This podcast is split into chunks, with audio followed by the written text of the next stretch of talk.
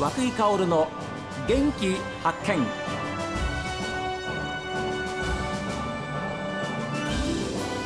おはようございます。和久井薫です。和久井薫の元気発見。一日の始まりは私が発見した北海道の元気な人と出会っていただきます。今週は北海道そして日本を代表するクロスカントリースキー選手として活躍した渋谷博子さん。旧姓金井博子さんにお話を伺っています。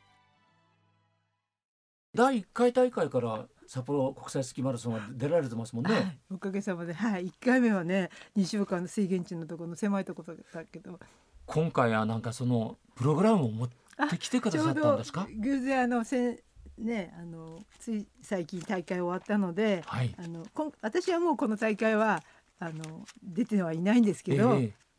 うわ2月2月5日にちょうどねあったのでいや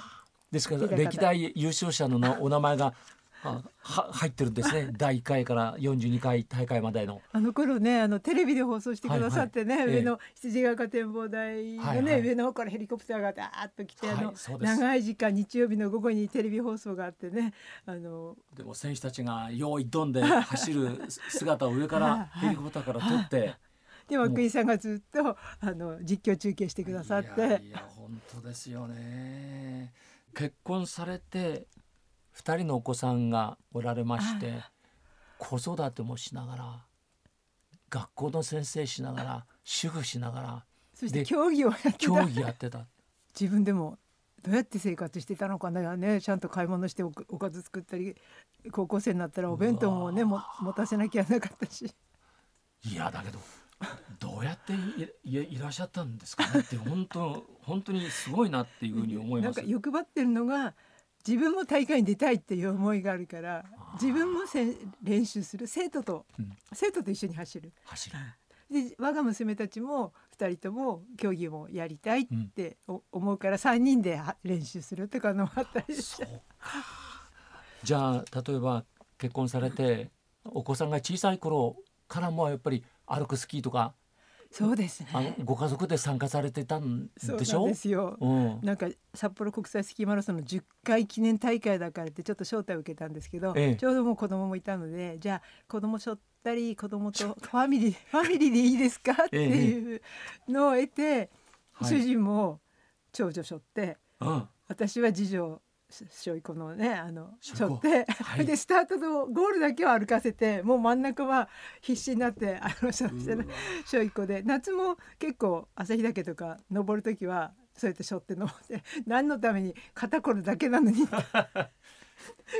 いやでもそういうやっぱりこうお子さんを歩かせたりそれおんぶしたりしてでお子さんはやっぱりお母さんやお父さんの背中からねそれを見てたわけでしょう。ご家族ご主人もそうですし本当にお嬢さんたちにとっても恵まれた環境にあったと思いますよね。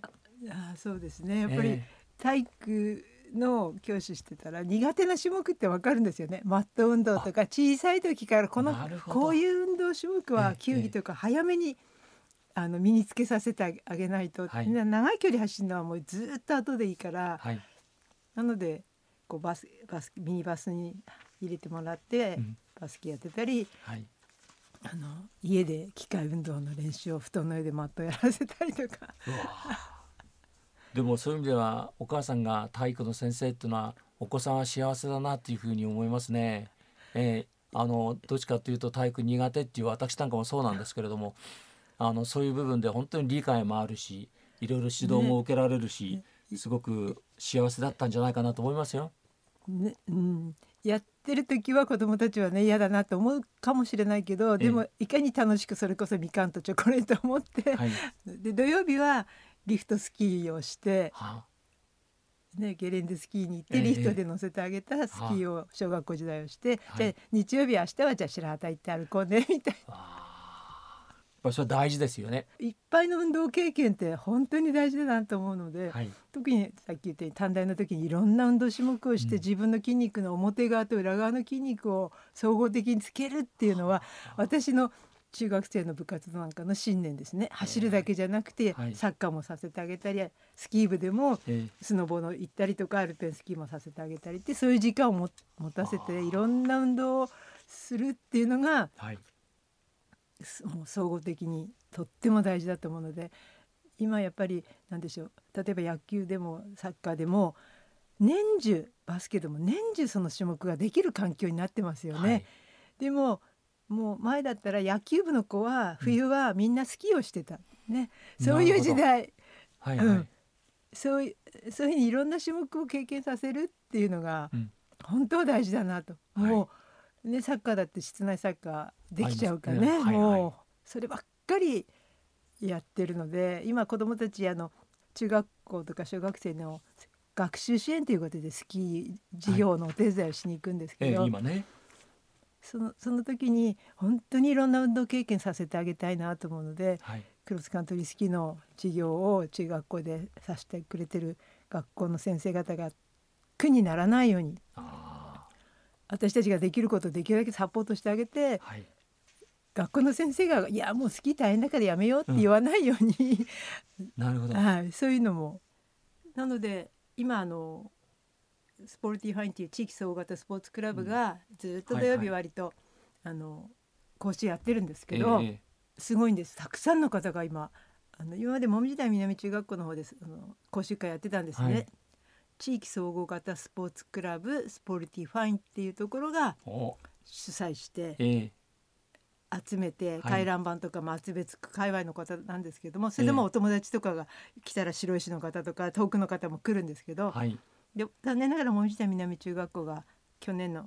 3月で統廃合になってしまったのでもみじ台中と合併しちゃったんですね。えー、で今はもみじ台中学校の方でやってるんですけど、えー、こちらの方があの都心に近いので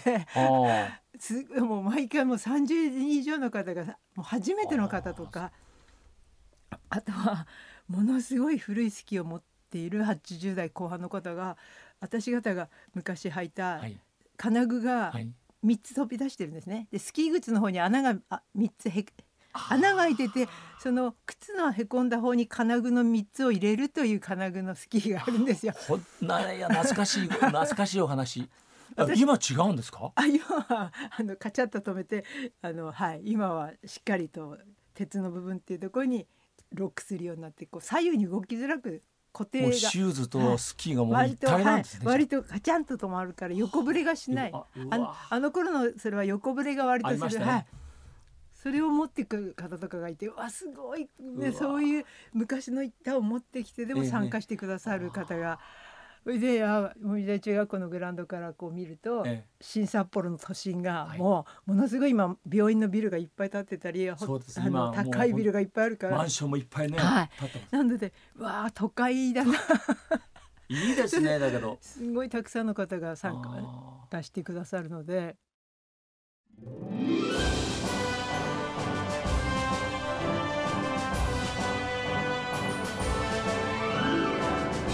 さあ皆さんからのメッセージはこちらです。メール元気アットマーク STV.jp genki アットマーク STV.jp ファックスは0112027290